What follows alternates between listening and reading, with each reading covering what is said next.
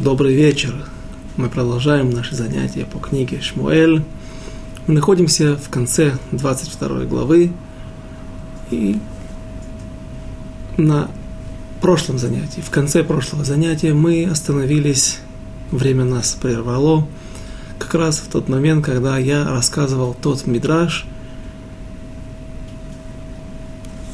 который проливает нам свет на события, о которых мы в, в, не написано воочию в книге, а только в самом Мидраше наша традиция нам рассказывает, что же произошло с Давидом.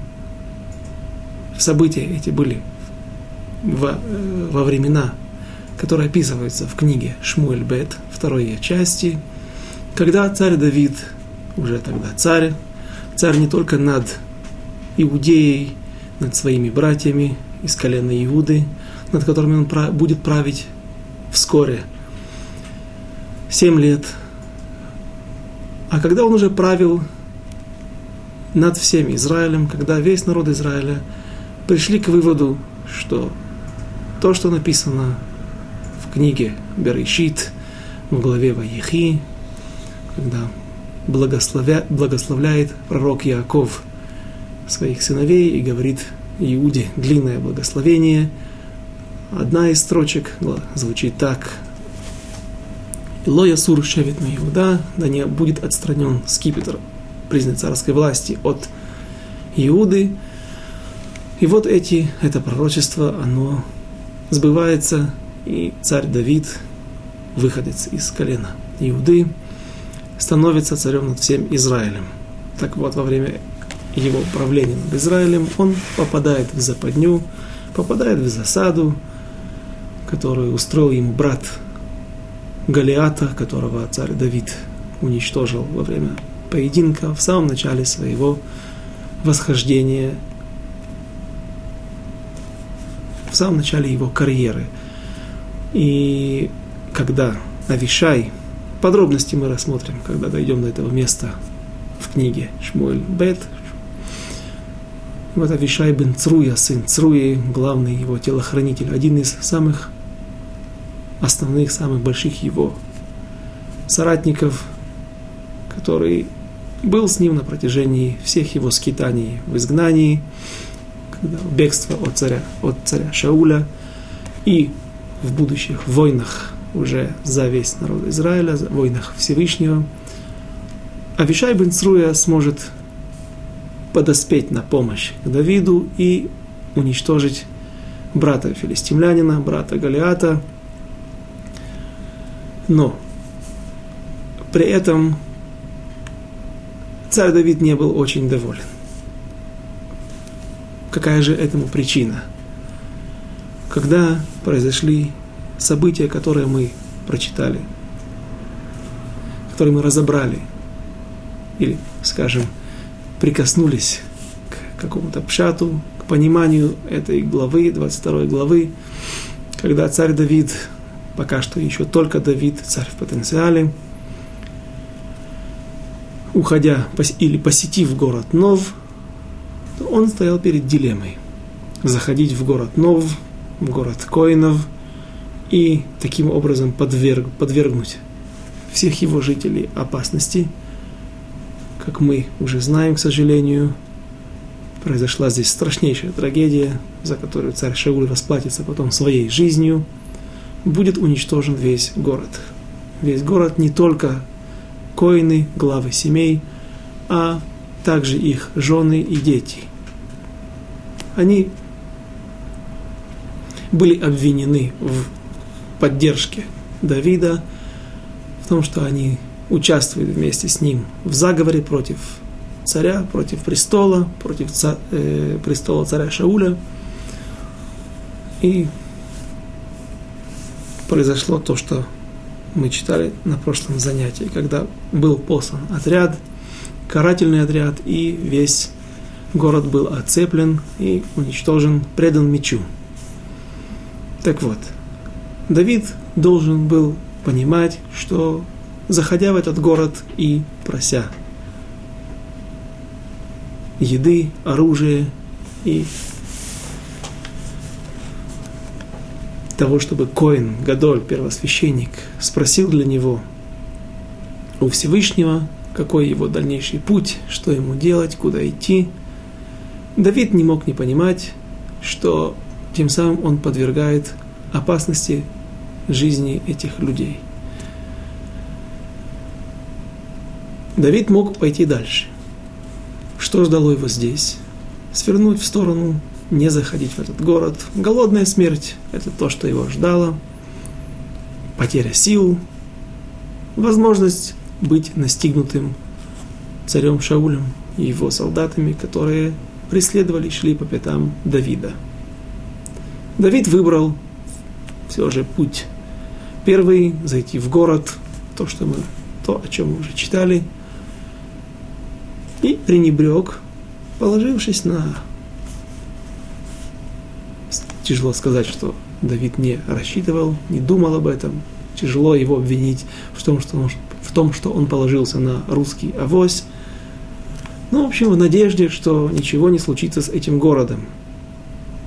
Но город был уничтожен. И вот Всевышний обращается к Давиду в пророчестве, он открывается к Давиду и говорит, выбери испытание, или будет уничтожено все твое потомство, или же ты пойдешь в руки врагов. Давид, разумеется, выбирает более сложное испытание для себя, чтобы он сам попал в руки врагов, и чтобы он сам расхлебывал то, что он наделал, то, что он натворил. И вот Давид попадает в руки врага. Авишая бин Цруя, сын Цруи, уничтожает этого врага, и тем самым остается второй вариант для развития событий, поскольку Давид не вышел из этого испытания самостоятельно, но, разумеется, входит, вступает в силу следующая программа, что все потомство Давида должно быть уничтожено. Давид умирает своей смертью преклонном возрасте, в тот момент, когда он построил самую мощнейшую империю, которая была на Ближнем Востоке, по крайней мере, еврейское государство высочайшего пика больше не достигало, а только когда вступил в правление царь Шломо, царь Соломон, сын Давида, который не провел ни одной войны в течение всех 40 лет своего правления. Потому что Давид создал все предпосылки, он приложил все усилия для того, чтобы враги, ближайшие и даже достаточно далекие, потому что самые дальние границы империи царя Давида, государства Израиля тех времен доходило до современного Ирана. Ирак, Сирия, Ливан, сегодняшний Ливан, пусть Ливан никогда не воевал, а был союзником, но он был, в общем-то, в, под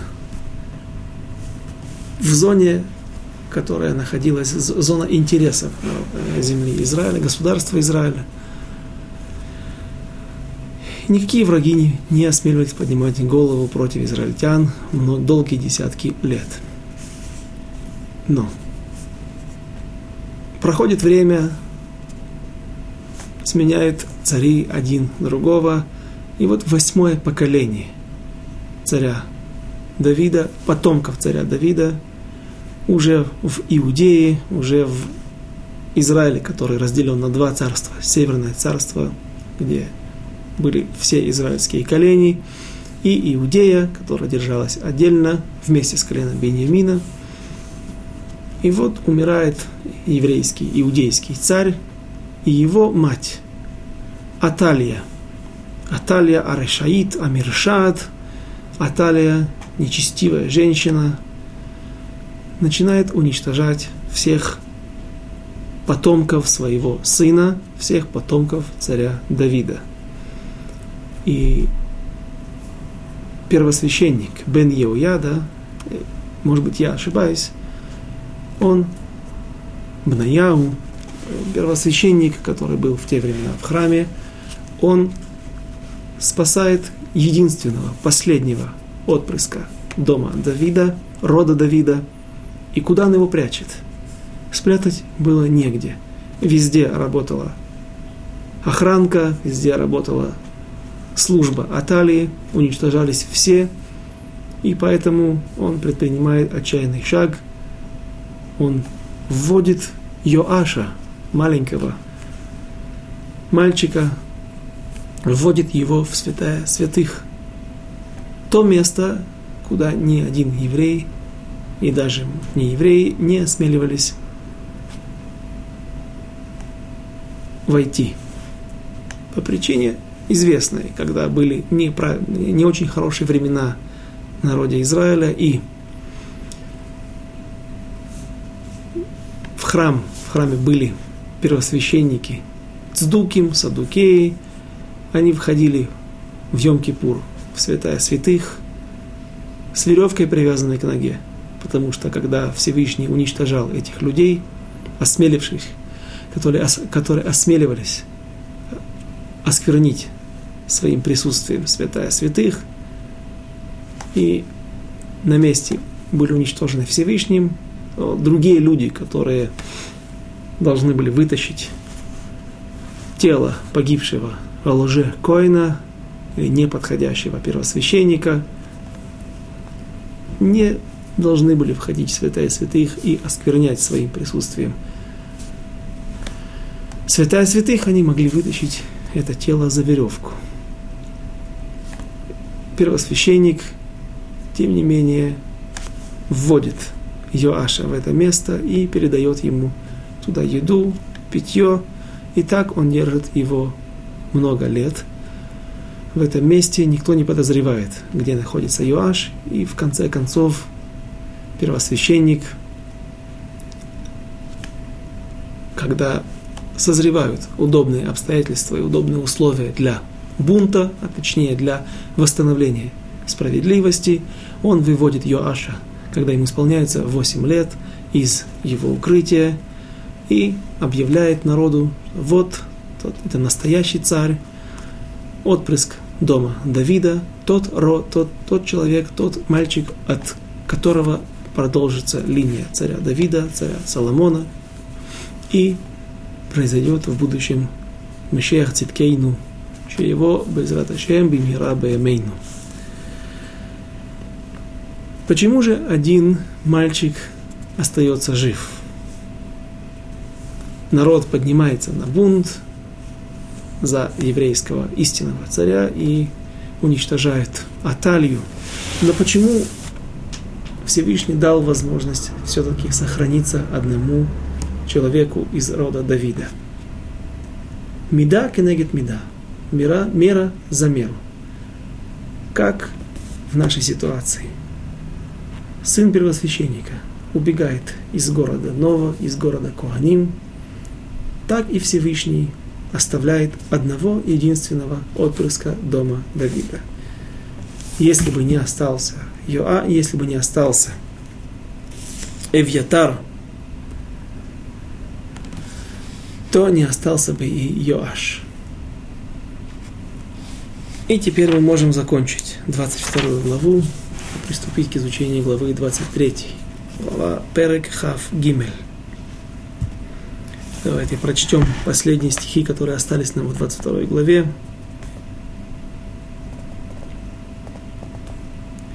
Ваим, э, стих 20. Ваималет бен Эхат ле Ахимелех бен Ахитув Ушмо Эвьятар Ваеврах Ахарей Давид. Но спасся один сын Ахимелеха, сын Ахитува, по имени Эвьятар, и убежал к Давиду. Стих 21. Хав Алеф Ваягет Эвьятар ле Давид, Кихарак Шауль эт Кояней Ашем, и рассказал Эвьятар Давиду, что уничтожил Шауль коинов Всевышнего, Стих следующий, 22. Вайомер Давид Леевьятар, Ядати, Байоймаху, Кишам Доег, Аадоми, Кихагет Ягит ле Шаул, Анахи, Саботи, Бехол Нефиш Бейт Авиха. И сказал Давид Эвьятару, знал я в тот день, что там Доек Эдомиянин, что он, наверное, донесет Шаулю. Вот мы видим из этих строк, что Давид видел Доега и знал, чем это, чем подозревал, что этим закончится то, чем закончилась эта трагическая история. И говорит Давид, я стал причиной убийства всех людей дома отца твоего. Останься у меня, не бойся, ибо кто станет искать моей души, будет искать и твоей души.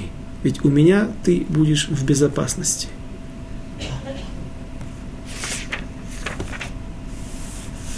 Объясняет, обращает внимание на несколько моментов в этом последнем стихе, 24 стихе, 23. Почему Давид говорит «не бойся»? Есть, который объясняет, что Давид успокаивает Ивьятара в его подозрениях, которые, возможно, были в его душе, в его сердце, что Давид сейчас возьмет и выдаст Эвьятара обратно Шаулю. Тем самым найдет милость в глазах Шауля и покажет ему, найдет возможность доказать ему, что он верный его слуга, верный его раб и не плетет никаких козней против царского двора. И вот он отдает в руки его, в руки правосудия, врага, который не повиновался приказу принять смерть, а сбежал и пришел к Давиду.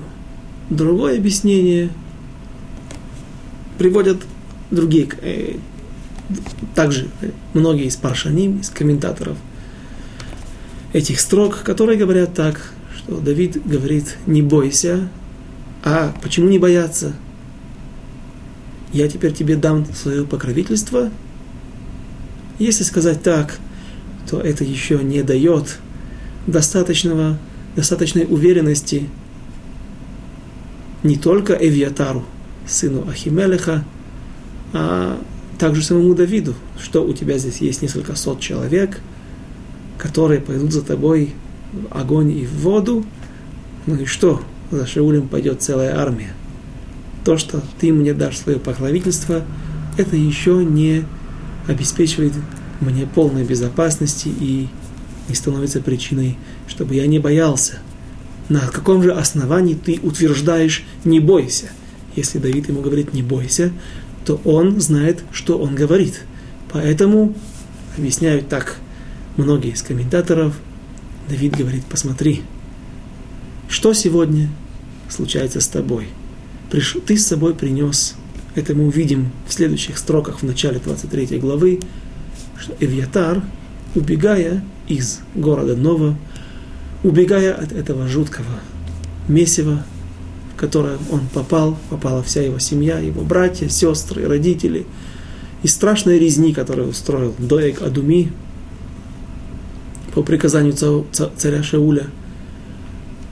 Во время такой спешки люди не думают о святых вещах, люди не думают о выполнении законов, потому что самое важное Человек сейчас должен спасать свою жизнь, если он знает, что он невиновен, а безусловно мы все понимаем, что коины города Нова не были виновны ни в чем. Косвенно Давид был виновен в их смерти. И вот он убегает, прихватывая, возможно, какую-то минимальную еду для дороги, какую-то одежду, без которой он не может обойтись.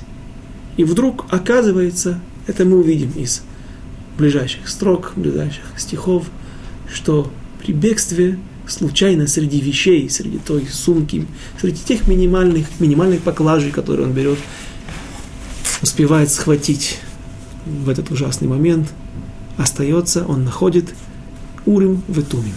Урим Ветумим, те, то, тот элемент одежды первосвященника, который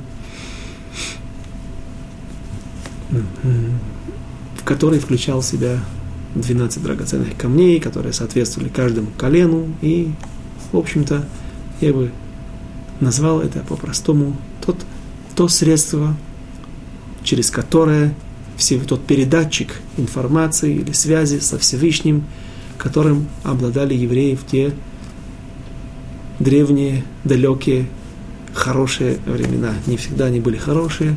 Сейчас мы находимся в момент страшной истории, но хороши они были тем, что у евреев была возможность связаться со Всевышним. Вот, например, таким способом.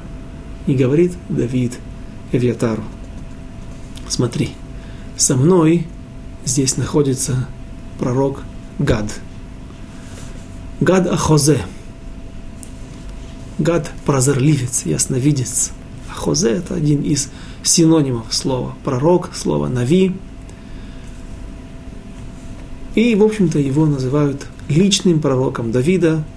В основном вся его роль, все его пророчества, которые нам известны сегодня из истории, они были связаны с домом Давида, с его скитаниями и его воцарением на престол. У царя Шауля не остается пророков. Пророк Шмуэль больше никогда не виделся с царем Шаулем, он прекратил с ним всю связь. Пусть он молился за него, пусть он переживал за него, но больше они не встречались, потому что он боялся царя Шауля. Вспомните, когда пророк, царь, царь всех царей Всевышний посылает Шауля, пророка, извините, пророка Шмуэля, чтобы он помазал на престол нового человека, нового еврея из дома Давида, из, из дома Иша, из Бейтлехема. Пророк Шмуэль боится, чтобы он боится идти. Он говорит, вот узнает об этом Шауль и Ваяргени и убьет меня. То есть пусть он молился за Шауля, но он его в той же мере боялся. Он знал, что Шауль уже себя не контролирует, и теперь между ними прекращается всякая связь. Царь Шауль не обращается к пророку Шмуэлю с вопросами. И поэтому мы видим, что пророки больше не являются уделом царя Шауля. Пророк, другой известный пророк, который работал в это время, был Гад, и он находится в лагере у Давида. Что дальше? Мы видели, что кроме недобрых людей, не очень благочестивых людей, которые наверняка были меньшинством, являлись меньшинством в стане Давида, туда приходят лучшие представители из всех колен, сыновья Гада, которые, для которых Всевышний, так гласит Мидраш, сделал чудо, рассек воды Иордана. А это не написано воочию, ясным текстом, но так говорит Мидраш. Если бы они были просто только богатыри, как это следует из текста э, в Диврея Мим, то, наверное, Всевышний не сделал бы только из-за, по этой причине для них чудо. Это были великие люди, великие знатоки Торы, даже из колена Бениамина братья Шауля приходят к Давиду. Они признают за Давидом первенство и что престол принадлежит ему, или в ближайшее время он перейдет его в, руки, в его руки. И вот на, все, на всем, на фоне, на, на, на фоне этой картины в стан Давида приходит Эвьятар, первосвященник. Наверняка он уже умел служить в храме, он умел служить у Мешкана, у ковчега, переносной ковчег завета. Но он видел, как это делает отец. И Урим и также переходят к Давиду. И Давид говорит, посмотри, если Всевышний делает все так, что лучшее все, что есть в народе Израиля – находится у меня под рукой, находится вместе со мной. Будь уверен, для меня это является лучшим доказательством, что Всевышний на нашей стороне, и поскольку все от Бога, все от Всевышнего, все в Его руках, то это дает мне уверенность в том, что правда на нашей стороне, и что в конце концов мы выберемся, выкарабкаемся из этих бед. Поэтому будь со мной, оставайся с нами. И тот, кто будет искать твоей души, будет и моим врагом. А здесь ты я надеюсь, будешь в безопасности. Забегая в будущее, все же нужно сказать, что Эвьятар не выдержит всех испытаний, он не выйдет из чести, с честью из всех испытаний. В будущем он поддержит бунт одного из сыновей Давида, которым не было уготовано царствование и царский престол, которые не должны были стать его наследниками, как царь Соломон, Шломо Амелех и Эвьятар поддержит, как и Йоав, сын Цруи, поддержит Адония. У Давида был еще один из немногочисленных сыновей, оставшихся после различных расприй и интриг внутри дома Давида, оставшихся в живых Адония. И Адония попытается поднять бунт против царя Соломона, который, бунт, который будет очень быстро подавлен, даже без вооруженного вмешательства. Но люди, которые перешли откровенно и были, играли важную роль в, в той коалиции, в той группе, которая пыталась возглавить бунт, люди эти были виновны и должны были, они подлежали смертной казни. Йоав, сын Цруи, будет казнен, а вот Эвьятар останется жив. Он уедет в свое имение, в свои владения, в какой-то город из городов Коинов, будет отстранен от службы в храме, уже в постоянном храме, который построит царь Соломон.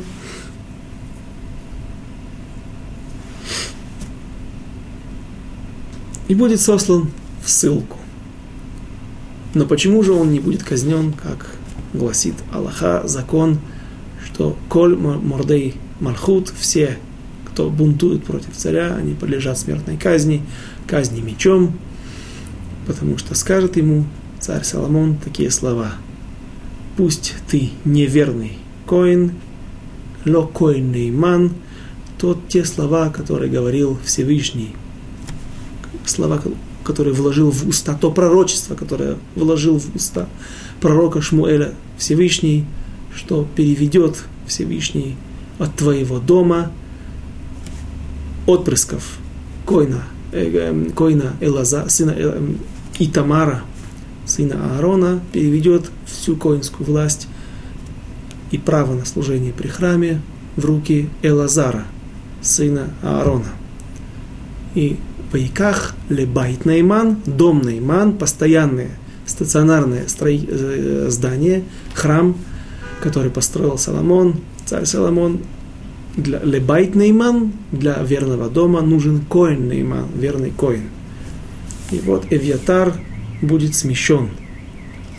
Как, как по, по причине, что он бунтовал против Шлома Мелеха, царя Соломона, так и по причине, что он является отпрыском дома Итамара, сыном сыновей Эли. Так вот, служить ты не будешь при храме, и твои сыновья, твое семейство, но уничтожить я тебя, казнить я тебя не казню, потому что ты был верным соратником моего отца во время его скитаний и всех его мытарств во время бегства от царя Шауля. Вот этих заслуг с Хуйот Аэле – было достаточно для того, чтобы оставить в живых Ивьятара. Мы видим, что испытания эти, бегство и все, что пережил Давид со своими соратниками, со своими друзьями в пустыне, было не так просто. Все это было большим испытанием, из которого с честью вышли Давид и его люди. Сейчас же мы продолжаем. 20, начинаем 23 главу и продолжаем изучение всего того, что произойдет с Давидом в пустыне. В чем же была тяжесть всех этих лишений. И вот, наконец-то, 23 глава стих первый. Ваягиду Давид леймор. Ине плештим нельхамим бекиила, бикила, вегейма шосим эт агранот. И известили Давида, сказав, вот филистимляне воюют против Кеилы и грабят Гумна. Кейла – это был город иудейский, где жили иудеи, братья Давида по колену. Кроме того, город Кеила был пограничным городом. В Шульханорухе, в в своде законов есть такая Аллаха. Она находится как раз в, среди Аллахот Шаббат, законов субботы. Почему? Потому что когда мы изучаем причины и ситуации, когда мы имеем право осквернять субботу, одна из них, одна из причин, когда враги приходят воевать против Израиля. Но здесь нужно рассмотреть несколько нюансов. Если приходят враги грабить мамон, имущество, то, например, какой-то отряд грабителей, отряд погромщиков проник, сделал рейд и проник вглубь территории проживания евреев. Суббота. Смотрят люди в окно, приходят гонцы, обращаются к раввину местного поселения и говорят, вот такая ситуация, спрашивают раввин, что они делают. Они выносят из наших амбаров все наше имущество, весь наш урожай, который мы собрали на полях. Нет разрешения нарушать субботу. А если они нападают также и на людей, и есть опасность, что еврейские души попадут в плен и будут служить, будут рабами врагов или будут вообще уничтожены – тогда есть разрешение нападать на этих врагов, брать оружие в руки и спасать еврейские души, спасать, спасать еврейское население. Но все это, если речь идет о каком-то городе внутри территории Израиля. Если же пришли враги и напали на приграничный город, на самой границе Израиля, и начали грабить имущество – даже если они не позарились на людские души и нет никакой опасности для местного населения, они просто открыли амбары, открыли хранилища и выносят оттуда имущество, грабят магазины, должны выступить, пусть да, выступить вооруженным, дать вооруженный отпор, вооруженный ответ этим врагам. И даже если это будет сопровождаться нарушением субботы. Нужно стрелять, нужно брать оружие в руки, нужно проливать, возможно, вражескую кровь. Какая тому причина? Объясняют наши источники, что если не евреи не налетели вглубь Израиля, а пришли только на самый край и нападают на первых евреев, которых они встретили, первое еврейское поселение, которое попалось им под руку. Возможно, они не знакомы со спецификой еврейской жизни. И что они теперь видят? Они видят, что евреи не оказывают никакого сопротивления в субботу. Тогда, если они захватят край земли, то земля Израиля будет нохали и хабеш, будет удобно для того, чтобы ее захватить. Им понравится, что они не встречают никакого сопротивления, им не оказывают никакого сопротивления, и таким образом дальше это дойдет до не только налетов ради наживы, налетов ради. Это э, будет сопровождаться налетами для того, чтобы захватить евреев. И, в общем-то, вся земля будет удобна для захвата, и поэтому, даже если они пришли, лилихом аль-каш аль-иски каш ветевен. Что такое каш ветевен? Это сено и солома, даже если они берут вещь, которая не очень дорогая, вещь, которая не несет в себе большой ценности, солому вообще не могут есть животные, это те перемолотые или стебли и колосья, все, что осталось от них без зерен, то, что, как правило, используют для или растопки, или для того, чтобы положить, так мне это известно из Советского Союза, зимой, когда холодно и скотина стоит, коровы стоят э, без, без подогрева в, в своем стойле, то тогда им на землю вместо одеяла бросают солому. В общем-то, материал, который не, не представляет собой большой, дорог, большой ценности. Даже если на самые ненужные, самые дешевые вещи в нашей жизни, из нашего имущества нападают ему, этому имуществу, есть какая-то угроза, что он попадет в руки врага, даже в такой ситуации, в случае, опять же, если город пограничный, можно выходить, брать оружие в руки и выходить против врага. Нам известно из наших источников, по нашей традиции, что эта история с городом Кеила произошла в субботу, и царь Давид, у него вопрос, идти спасать евреев или нет – спасать своих соотечественников, своих земляков, представителей своего народа. А в чем проблема? Давайте прочтем следующий стих. וישאל דוד בהשם לאמור, האלך והכיתי בפלישתים האלה, ויאמר השם אל דוד, לך והכית בפלישתים, והוישעת את קהילה. И вопросил Давид Всевышнего через Урим Ветумим, сказав, идти ли мне и побью ли я этих филистимлян? И сказал Господь Давиду, иди, ты победишь филистимлян и спасешь Киилу.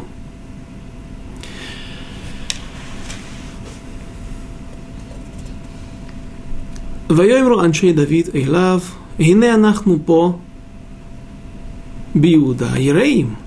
ואף כי נלך קהילה אל מערכות плештим, но люди Давида сказали ему, ведь мы здесь, в Иудее, боимся, а тем более боимся царя Шауля, мы сами скрываемся, мы сами находимся в постоянном движении для того, чтобы нас, наше место расположения тяжело было определить. И сейчас, когда над нашей, над нашей жизнью висит постоянная угроза смерти – Сейчас ты предлагаешь нам идти и воевать, пусть за наших братьев, но чем мы лучше, чем они. Ведь мы здесь в Иудее боимся, а тем более, если пойдем в Киелу, к родам, к полкам плештимским. Ва Йосеф, ва Йосеф от Давид лишь Оль Башем, ва Янейху Ашем, ва Йоймар Кум, Рейд, Киила, Киани, Нотен, Эт, Плештим, Баядеха. И вновь Давид вопрошает Всевышнего, и тот отвечает ему, кум, рейд, вставай и спускайся к Кииле, ибо я предам филистимлян в руки твои. Зачем Давид спрашивает второй раз? Можно предположить, что между первым вопрошанием ко Всевышнему и вторым есть стих, который нам указывает на то, что было недовольство или сомнение в рядах солдат Давида, в рядах соратников Давида, идти нам или нет на эту войну. Но кто хорошо знает Давида, и это, обратите внимание, в будущем будет очень хорошо выделяться постоянно в, во всех историях, которые мы будем рассматривать, что Давид умел держать в руках своих подопечных.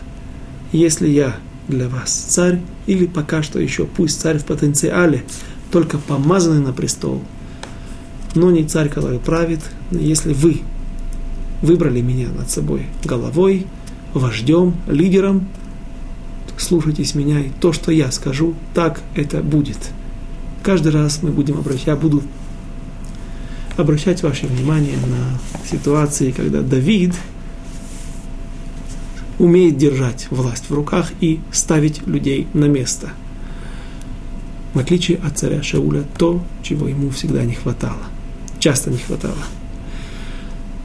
Тогда мы задали вопрос. хорошо я объяснил, что это неуместно, такое обсуждение, такое предположение, что Давид вопрошал второй раз у Всевышнего через Урим и Тумим по причине того, что люди возмущены, и поэтому по просьбе присутствующих, по просьбе народа, мы хотим еще раз обратиться к тебе, Всевышний, через Давида и убедиться в правильности нашего выбора. Это неуместно. А что же тогда? Какая причина? Остается вопрос. Какая же причина, почему Давид второй раз вопрошает ко Всевышнему? Обратите внимание, давайте вернемся на два стиха и прочтем первый вопрос и ответ Давиду. Я бы хотел прежде сделать небольшое предисловие из законов использования, как обращаются, как вопрошают ко Всевышнему через Урим Ветумим. Гмара, Вавилонский Талмуд, Масех трактат Йома, говорит так, что не спрашивают два вопроса. Да, пусть это, не знаю, правильно ли назвать, такой передатчик, средства связи со Всевышним.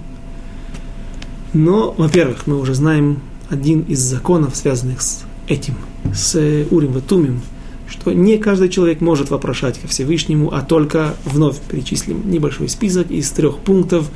Царь, наверное, первосвященник прежде всего, потому что он постоянно находится в близости с этим элементом служения, элементом его одежды. Первосвященник, царь и не по мнению Дойга Адуми, а по мнению царя Давида, и так говорит Аллаха, также Коль Миши Цибур Црхим Бо тот, который носит, несет с собой важность, большой, большой вес в народе Израиля и большую важность, э, наверное, это не совсем верно, вес имели многие люди, а человек, который, решение которого, они судьбоносны для народа Израиля, то есть весь народ Израиля нуждается в нем, соответственно, такой человек попадает также в категорию людей, для которых можно спрашивать через Урим Ватумим для, у Всевышнего.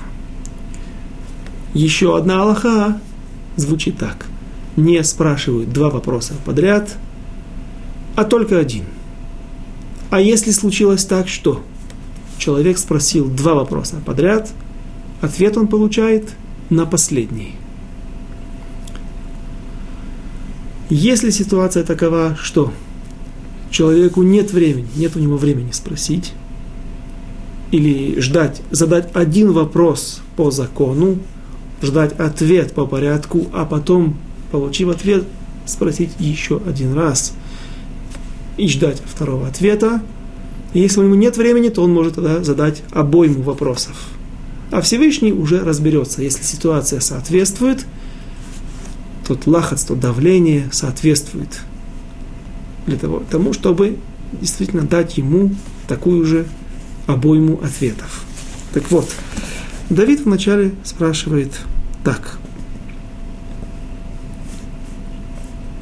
И вопрошал Давид Господа, сказав, идти ли мне и побью ли я этих филистимлян? И я не думаю, что у них был лахац со временем, была проблема со временем.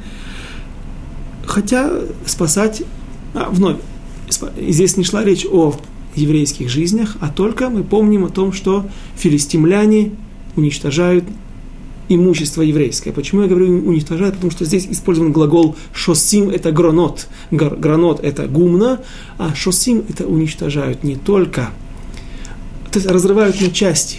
Они не только пришли, открыли, вскрыли замок, взломали замок, открыли ворота и выносят все его наполнение, все, что, все имущество, которое находится внутри складов, внутри гумна – а они уничтожают при этом. То есть их цель была не только обогатиться, а причинить вред евреям, причинить как можно больше ущерба.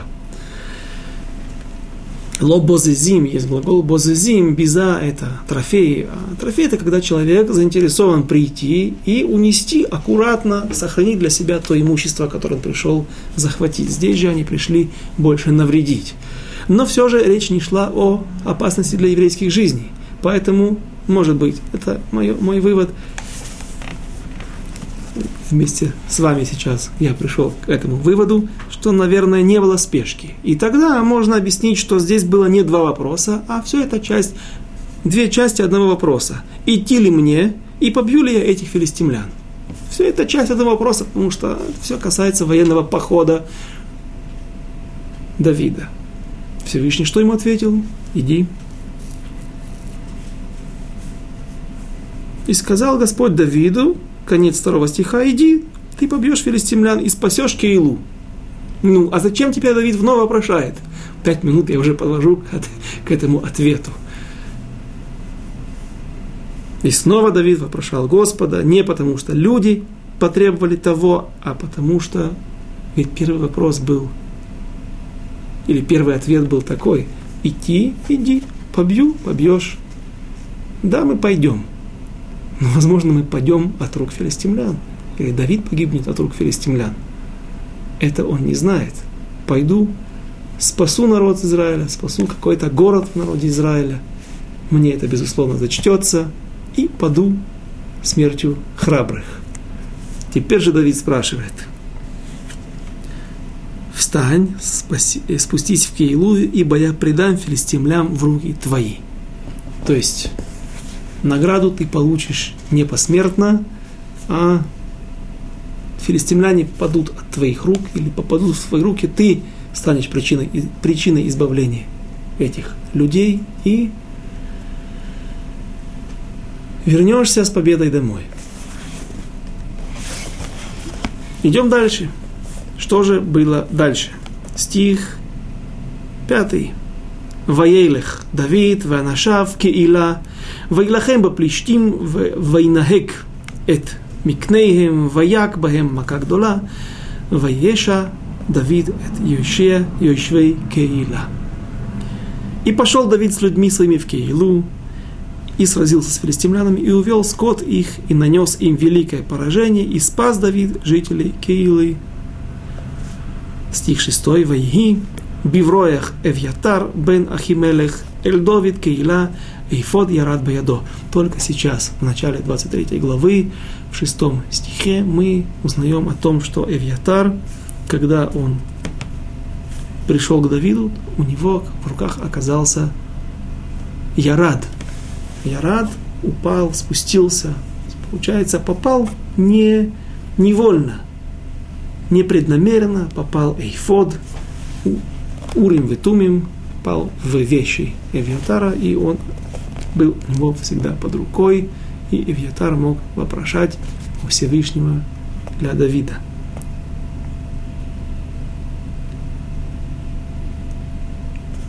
Продолжим. Стих 7. Ваюгад лешауль киба Давид кейла вайомер шауль никар ото элоким баяди ки низгар лаво беир длатаим убриях. И должно было Шаулу, что Давид пришел в Кейлу и сказал Шауль, предал его Всевышний в руки мои, ибо он заперт, так как вошел в город с воротами и с засовом. Поскольку город был пограничный, то евреи этого места вынуждены были жить в постоянной готовности к атаке, к нападению. И в этом городе была крепостная стена и большой засов, который ворота, которые закрывались на засов, разумеется. И вот царь Шауль радуется этим, этой информацией, говоря, что поскольку Давид принес избавление этому городу, то наверняка, кроме того, это его родственники по колену Давида, по колену Иуды. Теперь Давид попытается укрыться там. У него есть все основания для того, чтобы ждать от жителей города Киила, благодарности, что в ответ на такое избавление он, они дадут ему покровительство, дадут, дадут ему какое-то какое -то, какое -то спасение, какой-то укров. И царь Шауль выходит навстречу город, в сторону города Кейла для того, чтобы осадить город и потребовать выдачи Давида. Стих 8. Ваишама Шауль эт кол хаам למלחמה, לרדת קהילה לצור אל דוד ואל אנשיו. И созвал Шауль, Шауль весь народ на войну, чтобы спуститься в Киилу, осадить Давида и людей его. Стих 9. Ваейда Давид ки алав Шауль махариш хара. Ваемер эль Эвьятара Коин Агиша Хаифот. И сказал Давид, узна, и узнал Давид, что Шауль замышляет против него зло, и сказал Эвиатару, священнику, поднеси эйфот. Прочтем стих следующий. И сказал Давид, Всевышний Божий Израилю, услышал раб твой, что Шауль хочет прийти в Кейлу, погубить из-за меня город. Предадут ли меня хозяева Кейлы в руки? В руки его спустится ли Шауль, как слышал раб твой? Господи, Боже Израилев, скажи, прошу Тебя, рабу Твоему. И сказал Всевышний, спустится Первый вопрос какой был? Пойдет ли Шауль?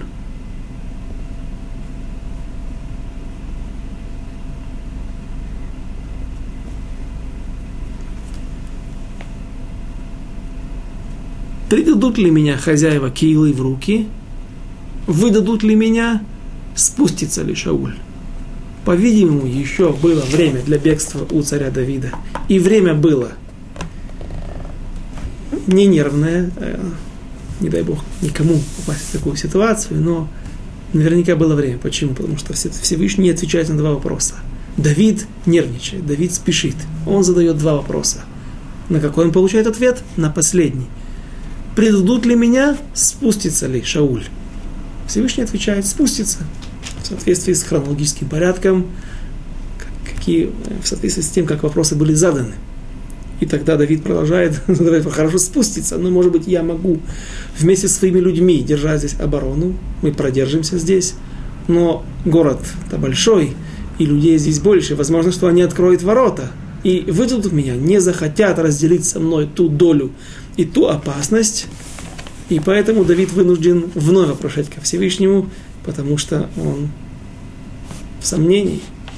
Хорошо, я знаю одну часть ответа – но не получил на первую часть ответа, э, выдадут ли, как поведут себя люди, которые обязаны мне.